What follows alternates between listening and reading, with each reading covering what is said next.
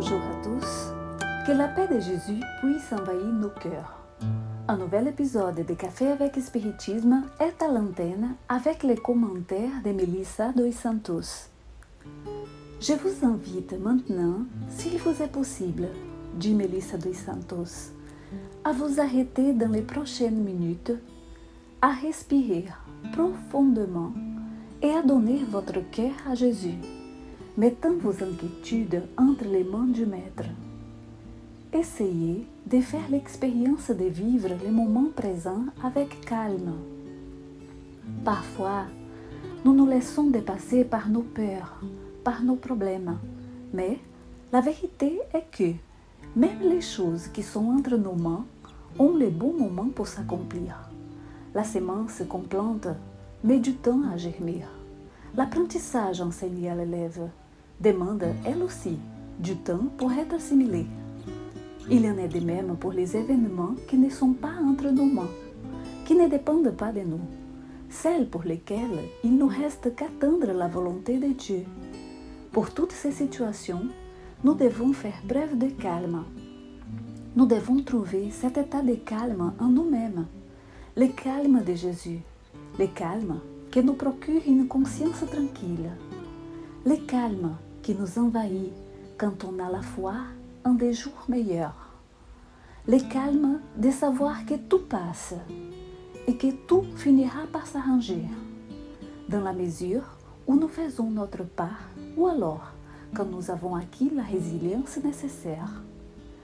Dans le livre Idéal Spirit, psicographié par Chico Xavier, André Louis nous dévoile une belle leçon intitulée Le calme, dans laquelle le bienfaiteur nous dit Si vous êtes sur le point d'éclater mentalement, faites silence quelques instants pour réfléchir. Si le motif est une maladie corporelle, l'inquiétude l'aggravera. Si la raison est l'infirmité d'une personne chère, votre affolement sera un facteur aggravant. Si vous avez souffert de préjudices matériels, se lamenter sera une bombe à retardement initiant un nouveau cas.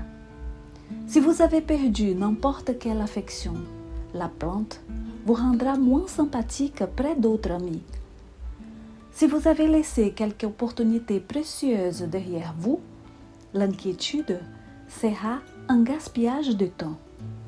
Si des contrariétés sont apparues, l'acte de se mettre en colère éloignera de vous les concours spontanés si vous avez pratiqué une erreur, le désespoir sera une porte ouverte pour de plus grandes fautes.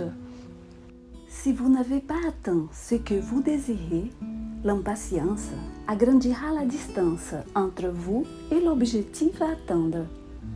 Quelle que soit la difficulté, maintenez le calme en travaillant, parce qu'en tout problème, la sérénité c'est le toit de l'âme demandant les services comme solution. Ce que le bienfaiteur veut nous apprendre par là, dit Melissa dos Santos, c'est que notre nervosité, notre anxiété, notre peur, notre désespoir, notre découragement, nos plantes et nos inquiétudes fonctionnent souvent et de manière imagée comme un carburant qui rallume davantage la flamme du problème. Le calme, en revanche, représente souvent l'eau nécessaire pour éteindre le feu de la vie.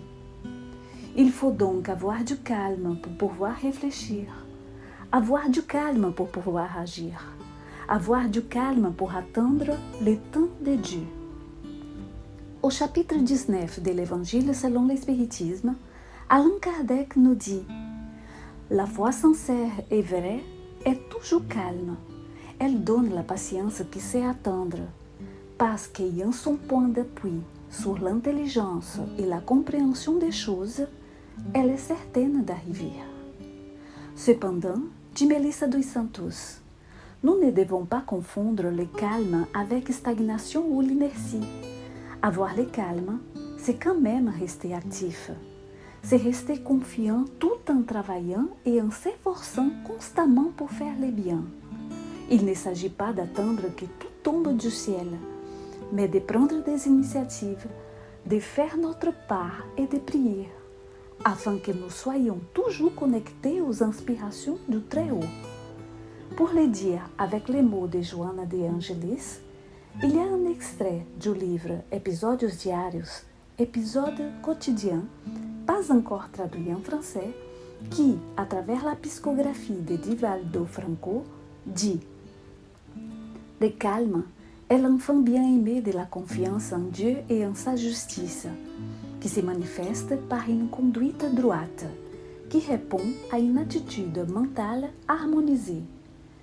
Le calme nous inspire la meilleure façon d'agir et sait attendre les bons moments pour le faire, fournissant ainsi les moyens d'entreprendre une action correcte. Le calme ne sert ni à anticiper ni à retarder.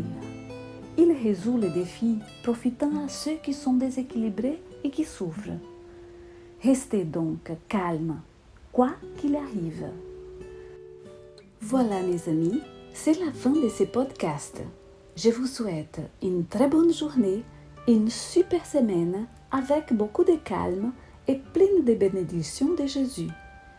Je vous dis à très bientôt et retrouvons-nous au prochain épisode de Café avec Spiritisme.